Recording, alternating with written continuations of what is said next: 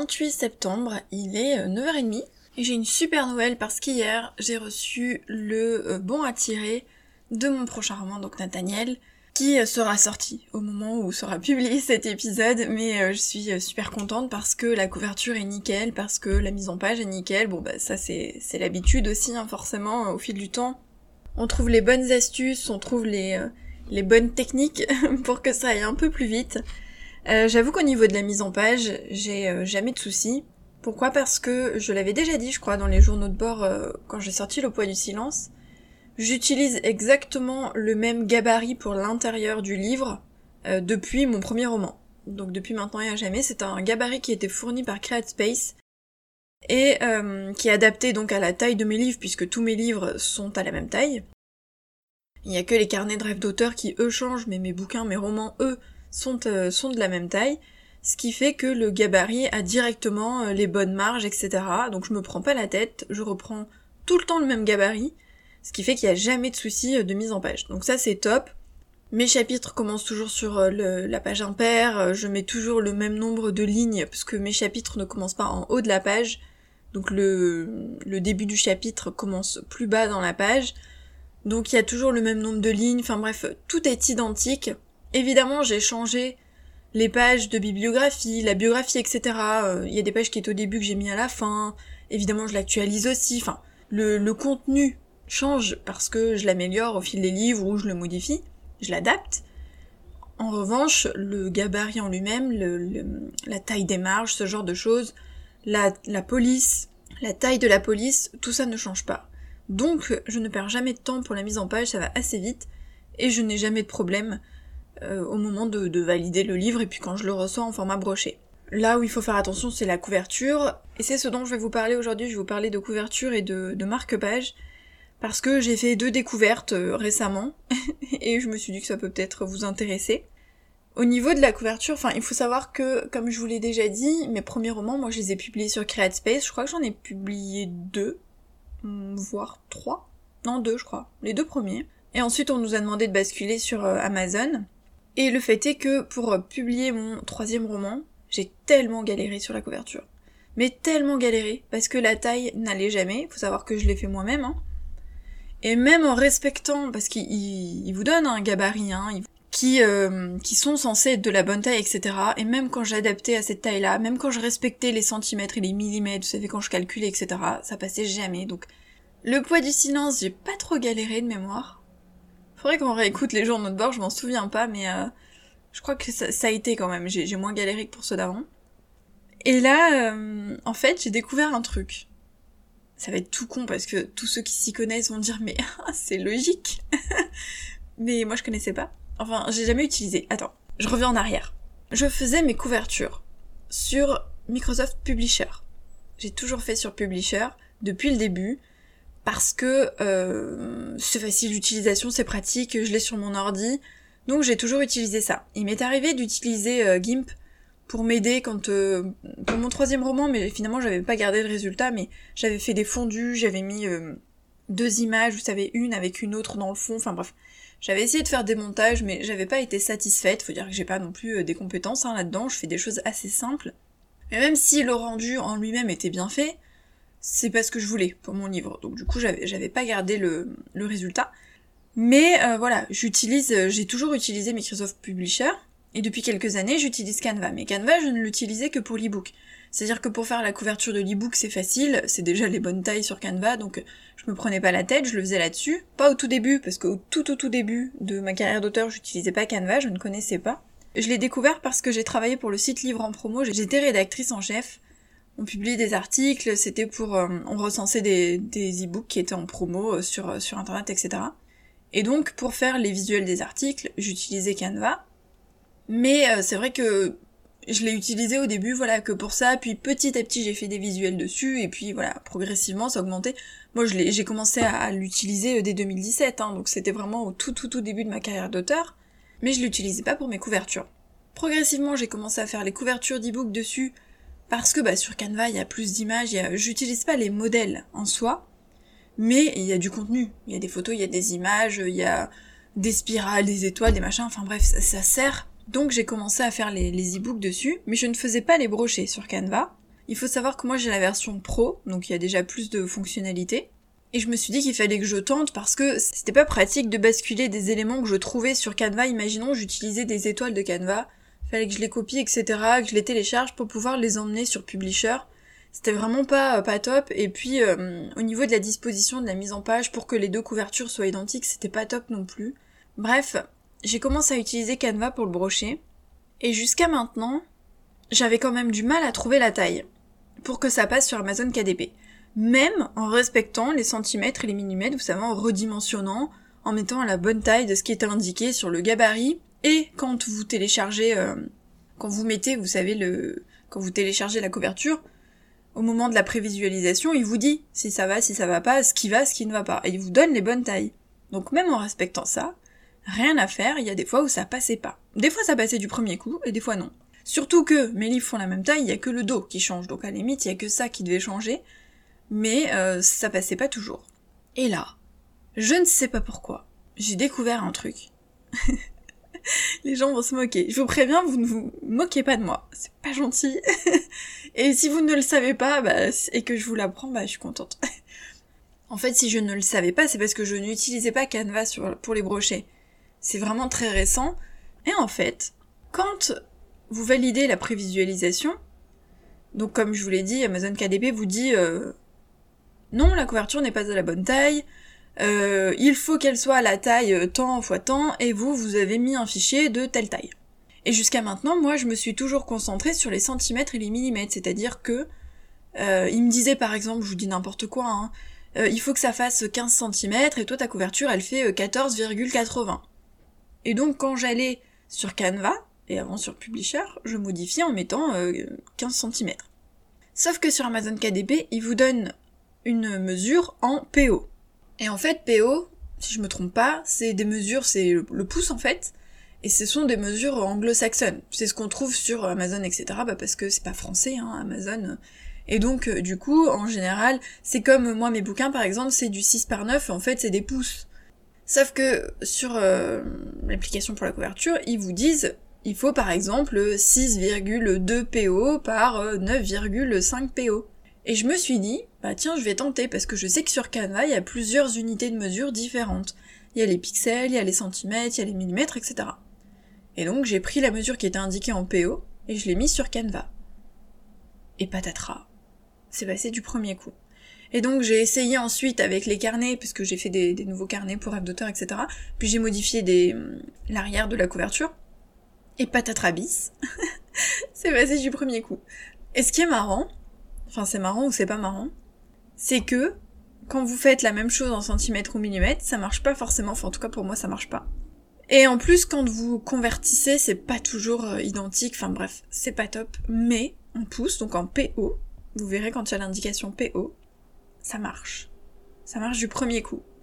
Donc je ne me suis pas pris la tête pour euh, pour Nathaniel, j'avais euh, découvert j'ai découvert cette astuce. Et donc c'est passé du premier coup vont être très contente parce que moi, ne pas avoir perdu de temps pour faire la couverture de Nathaniel, donc ça c'est cool. Et, euh, j'ai pu faire des carnets aussi, euh, parce que je suis sur plusieurs projets et euh, je me suis pas pris la tête non plus pour les carnets, c'est passé du premier coup. Alors évidemment, ça marche sur Canva. J'imagine que sur des logiciels de, de graphisme, etc., peut-être qu'il y a aussi ces, ces, unités de mesure, je sais pas, j'en utilise pas, donc euh, et j'ai pas regardé sur GIMP, pour être honnête. En tout cas, sur Canva, ça y est, le jour où Canva disparaît, mon dieu, je touche du bois. J'espère que c'est pas pour tout de suite parce que euh, je pense qu'aujourd'hui on fait tout sur Canva quoi. On fait tout, tous nos visuels, nos e-books, nos... enfin tout, tout, tout, tout, tout. ce serait vraiment la, cata si ce site disparaissait. Bref, voilà pour la couverture. Donc ma petite astuce, c'est d'essayer ce, ce PO si jamais vous galérez en faisant vos couvertures tout seul et que vous n'avez pas de graphiste. C'est, c'est tout con, mais voilà. Bon, j'ai toujours réussi à me dépatouiller avant, avant de trouver cette petite astuce, mais c'est vrai que ça me prenait plus de temps en fonction des livres, hein, des fois. Comme je vous l'ai dit, des fois ça passait du premier coup, des fois non. Donc euh, bon, faut pas chercher plus loin, hein, c'est euh, c'est les joies d'Amazon. C'est vrai que sur CreateSpace, comme je le disais, il y avait jamais ce souci parce que si vous mettiez une couverture qui était pas tout à fait la bonne taille, en fait, il corrigeait tout seul. Donc les couvertures, elles passaient tout le temps du premier coup. Bah alors sauf peut-être s'il y avait vraiment de trop gros écarts, mais moi c'était pas le cas, c'était toujours euh, pas beaucoup. Enfin j'imagine. Et euh, ça validait toujours quoi. Il faisait la correction tout seul. Donc pour mes premiers romans, je me suis jamais pris la tête. Donc c'est vrai que quand je suis arrivée sur Amazon KDP, je me suis dit oh là là là là là, c'est compliqué. Bref, ça c'était pour la couverture. Et euh... ah oui, et non, deuxième chose, c'est pour le prix. J'en profite parce que je pense à la couverture. C'est que mon roman là, il fait 500 euh, pages, enfin un peu plus, 517 je crois, ou 520, enfin bref, dans ces eaux-là. Et c'est vrai que mes premiers romans, je les euh, mettais à 14 euros ce qui me laissait une petite marge de redevance. Ils étaient pas, ils étaient moins épais, hein, ils étaient moins longs. Le poids du silence, j'ai dû le mettre à 16 euros. Euh, bah, d'une part parce qu'il est plus long, donc je trouvais ça normal qu'il soit plus cher que les précédents. Ensuite, parce que c'était quand même mon septième roman, donc bah, d'augmenter un peu le prix, ça me paraissait pas non plus aberrant. J'ai augmenté aussi le prix de l'ebook. Et puis pour avoir une petite marge au niveau des redevances, parce que bah forcément, comme il était aussi plus gros, il fait dans les 400 pages, euh, j'avais pas de marge si je gardais 14 euros, je crois même que j'étais en déficit, je suis pas sûre, mais enfin bref, ça, ça marchait pas quoi. Et là, pour, euh, pour Nathaniel, j'aurais aimé le mettre aussi à 16 euros. Surtout qu'en plus, c'est le tome 1 d'une saga, donc je voulais pas qu'il soit trop cher. Enfin, trop cher, entre guillemets, je pense que 17 euros, c'est pas forcément très très cher, mais... Mais euh, dans mon optique, moi, de voilà, d'auteur indépendante, on a toujours du mal hein, avec le prix, et c'est vrai que comme mes premiers romans étaient à 14 euros par rapport à mes lecteurs, ça me dérange de mettre 17 euros. Mais d'un autre côté, il fait 500 pages, et en fait, même en le mettant à 17 euros, les redevances sont moindres par rapport à mes autres romans. Et bien en dessous, quoi. Je gagne moins qu'avec le poids du silence. Il faudrait que je mette au moins 18 euros pour avoir une redevance euh, équivalente, enfin, euh, quelque chose de, bien correct. Mais ça m'embête, 18 euros, ça me paraît énorme, sachant que les prochains devraient être un peu moins longs. Sur le plan marketing, déjà, je pense que mettre un tome 1 plus cher que les tomes suivants, c'est pas une très bonne idée en général, on fait l'inverse, on met le tome 1 moins cher pour que les gens aient envie de l'acheter, et euh, les tomes suivants plus chers à la limite. Et euh, moi, psychologiquement, pour mes lecteurs, mettre 17 ou 18 euros, j'avoue que ça m'embête aussi. Je suis embêtée, je suis vraiment... Euh, je suis dans le doute là-dessus. Si je mets 17 euros, forcément, je vais pas gagner énormément. Après, c'est pas les brochets qui me ramènent le, qui me rapportent le plus d'argent, hein, faut, faut l'avouer, c'est vraiment les e-books. Mais les brochets, maintenant, j'en vends quand même beaucoup plus qu'à mes débuts. Et je sais qu'il y a des euh, qu'il y a des lecteurs qui l'attendent pour le commander même en direct en brochet dédicacé, donc en plus il va y avoir des frais de port, donc voilà, c'est un peu embêtant de, le mettre de le mettre plus cher, vraiment pour euh, pour avoir des redevances correctes, faudrait que je le mette à 18 euros, mais ça me ça me bloque, sachant que les autres devraient être moins chers, normalement, normalement. Je suis pas encore certaine, mais vu la longueur du tome 2, le tome 2 fait à peu près la même longueur que le poids du silence, je crois. Donc si je mets Nathaniel à 17, je peux mettre les autres soit à 16, soit à 17 en fonction de leur longueur. Mais c'est vrai que Nathaniel devrait être au moins à 18. bref, c'est vraiment embêtant. À cause du coup d'impression, quoi. À cause du coup d'impression. Et d'ailleurs, je passe sur autre chose, mais euh, j'ai préparé un carnet là, que je voulais mettre à 7,90€ pour rêve d'auteur. Parce qu'il y a un autre carnet qui est son équivalent, qui était à 6,90. Mais comme j'ai mis d'autres choses dans celui-ci en plus, je me suis dit bon bah je fais un, petit écart, je mets un euro de plus. Sauf que, en rajoutant ce que j'ai rajouté, au lieu de faire dans les 100, je sais plus combien fait l'autre carnet, je, crois que l'autre fait dans les 150 pages ou quelque chose comme ça. Celui-là fait le double, il fait dans les 300 pages. Ce qui fait que le coût d'impression a augmenté. Ce qui fait que je peux pas le mettre en dessous de 9 euh, euros. Et en plus, il faut que j'ai des redevances. Et là, les redevances, c'est un euro et quelques, quoi. C'est euh, pas énorme. Sachant que des carnets, j'en vends pas euh, des milliers, hein, autant des romans j'en vends, mais euh, des carnets, euh, voilà, c'est très aléatoire. Et donc je suis obligée de le mettre au moins à 9,50 pour avoir un euro et quelques de redevance, ce qui me contrarie énormément, parce qu'au niveau du contenu, il va être plus cher que mon carnet d'auteur, et mon carnet d'auteur, le contenu est beaucoup plus recherché, beaucoup plus travaillé, il y a beaucoup plus de choses à l'intérieur du carnet d'auteur que dans ce carnet-là que je prépare, qui est composé essentiellement de tableaux, et euh, ça m'a demandé moins, enfin ça m'a demandé du travail puisque j'ai eu des soucis techniques, mais en soi le contenu m'a pas demandé énormément de travail, donc je trouvais ça logique qu'il soit moins cher que le carnet d'auteur. Mais comme il y a plus de pages, l'impression coûte plus cher et donc Amazon me m'oblige à mettre plus cher. Et donc euh, mon carnet d'auteur est à 8 euros et là le, carnet que je veux publier devrait être dans les 9,50 euros quelque chose comme ça quoi. Sachant que le carnet d'écrivain il est déjà il est à 10 euros et quelques. Enfin, ils seront presque au même prix, alors qu'au niveau de, du contenu, j'ai pas envie de dire de la qualité du contenu, mais vous voyez ce que je veux dire, de ce que je propose à l'intérieur, ce n'est pas logique qu'il coûte aussi cher. mais je suis bloquée par l'impression. C'est vraiment très frustrant et très agaçant parce que euh, je veux proposer des carnets accessibles. Et euh, alors oui, là je me dis bah peut-être que j'aurais dû mettre mes autres carnets un peu plus chers, peut-être que je les ai un peu trop bradés. Je sais pas, c'est compliqué de, de mettre plus cher. Vraiment c'est très agaçant et très frustrant. Et la deuxième chose dont je voulais vous parler, c'est euh, concernant les marque-pages. Il faut savoir que moi je fais mes marque-pages sur Print Clock depuis, depuis le début, depuis 2017. J'ai toujours euh, fait euh, les marque-pages chez eux. J'ai fait des flyers aussi. Euh, pourquoi? Parce que bah, quand j'ai commencé au début, en fait, j'ai fait des recherches sur les différents sites. Printoclock m'a bien plu. Et je trouvais qu'au niveau des tarifs, c'était très accessible. Surtout, vous savez, quand on débute, voilà, on n'a pas forcément un gros budget. Et on pouvait commander par paquet de 50, 100, 250, ce genre de choses. Et, et franchement, c'était très très accessible. Du coup, euh, je suis passée chez eux depuis le début, puis comme j'étais contente de la qualité, euh, de la livraison, etc., j'ai toujours continué. En plus, il leur arrive d'envoyer des, euh, des codes promo, des réductions. je sais qu'une fois, j'ai eu un souci. Voilà, il y avait certains marque-pages qui étaient pas bien imprimés, donc du coup, ils m'ont ils m'ont remboursé. De mémoire, je crois qu'ils m'avaient remboursé la, la commande. Euh, une autre fois, j'avais euh, parlé d'eux en les identifiant sur Instagram, ils, m'avaient envoyé un code promo. Enfin, franchement, ils sont, ils sont chouettes. Moi, j'ai toujours été contente de, leur travail et euh, s'il y a le moins de soucis, on peut les contacter, ils répondent aussi, donc ça c'est cool. Bref, du coup, j'ai bah, j'ai fait les derniers marque-pages en avril pour le poids du silence.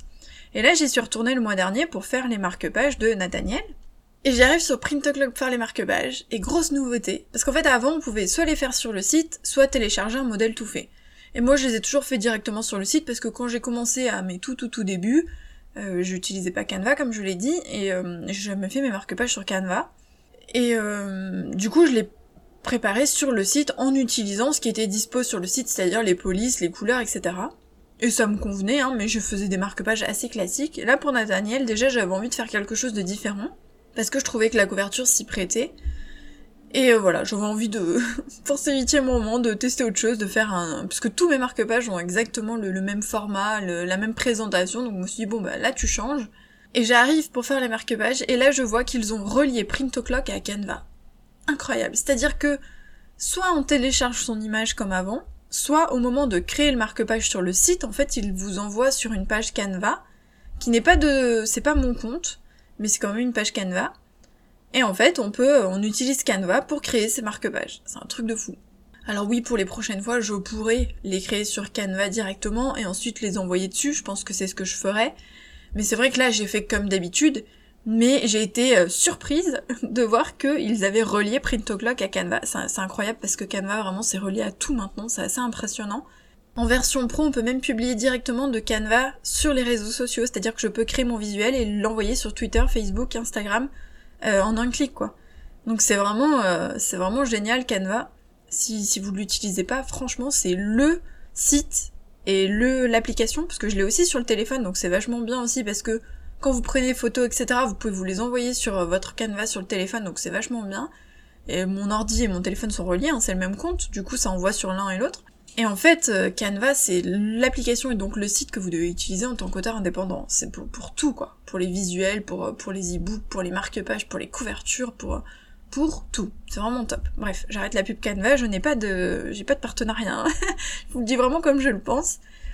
Mais bref, j'ai découvert que Print Clock était relié à Canva et j'ai trouvé ça génial. Donc j'ai fait mes marque-pages en quelques clics et j'étais trop contente du résultat. Franchement, je les ai trouvés trop beaux. Je me suis extasiée devant.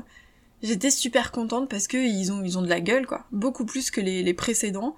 Je vais pas changer les précédents, enfin en tout cas, euh, il m'en reste du stock, etc. Donc euh, ça sert à rien. Peut-être le jour où j'ai euh, j'ai fini mes, mes stocks, je referai des nouveaux marque-pages, c'est pas impossible. Mais là, comme ça, je, je, les garde. Mais par contre, pour les prochains, ouais, je vais me faire des trucs un peu plus, un peu plus sympas comme, comme celui de Nathaniel. Euh, et, c'est tout con parce qu'en en soi il est simple hein, le marque-page, mais moi je le trouve trop beau. Donc c'est l'important, c'est que moi je le trouve trop beau. voilà, et puis je pense que mes lecteurs seront contents aussi, ils se plaignaient pas des anciens, donc ils devraient être contents de, de celui-là aussi. Voilà ce que je voulais vous dire, j'ai beaucoup parlé de Canva du coup aujourd'hui, mais euh, même en l'utilisant depuis, euh, depuis des années, on découvre de nouvelles choses, où il y a de nouvelles fonctionnalités, ça, ça évolue beaucoup Canva, hein, ça, ça évolue, il y a plein de nouvelles choses qu'il n'y avait pas au début. Au début c'était beaucoup plus léger niveau fonctionnalité et ils se mettent vraiment à la page. Ils font plein de partenariats, je pense.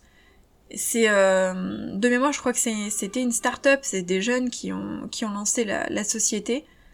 Je crois même que c'est une femme, si je me trompe pas, c'est une entreprise australienne Canva. Bref, euh, enfin allez fouiner si ça vous intéresse. Et, euh, et donc Canva c'est euh, l'avenir quoi. Canva c'est l'avenir, n'importe quoi, je dis n'importe quoi. J'ai pas fini mon café, ça doit être pour ça. Bref, je vous laisse là pour aujourd'hui. Et puis on se retrouve mardi pour le prochain épisode de podcast et samedi prochain pour un nouveau journal de bord. Bye Merci d'avoir écouté cet épisode. N'hésitez pas à me soutenir en mettant une petite note sur les plateformes d'écoute ou en le partageant sur les réseaux sociaux. Ce serait vraiment super sympa de votre part puisque ce n'est pas évident de faire connaître un podcast. Vous pouvez aussi me retrouver sur mon second podcast Rêve d'auteur dédié aux auteurs indépendants. Mais j'ai aussi euh, des comptes Instagram, Facebook, Twitter et deux sites internet, donc audreymartinez.fr et rêvedauteur.fr où vous aurez euh, plein d'informations soit sur mon actualité et ma vie d'auteur, soit des conseils sur l'écriture, l'auto-édition et la promotion, donc n'hésitez pas à aller fouiner euh, dans la description des épisodes.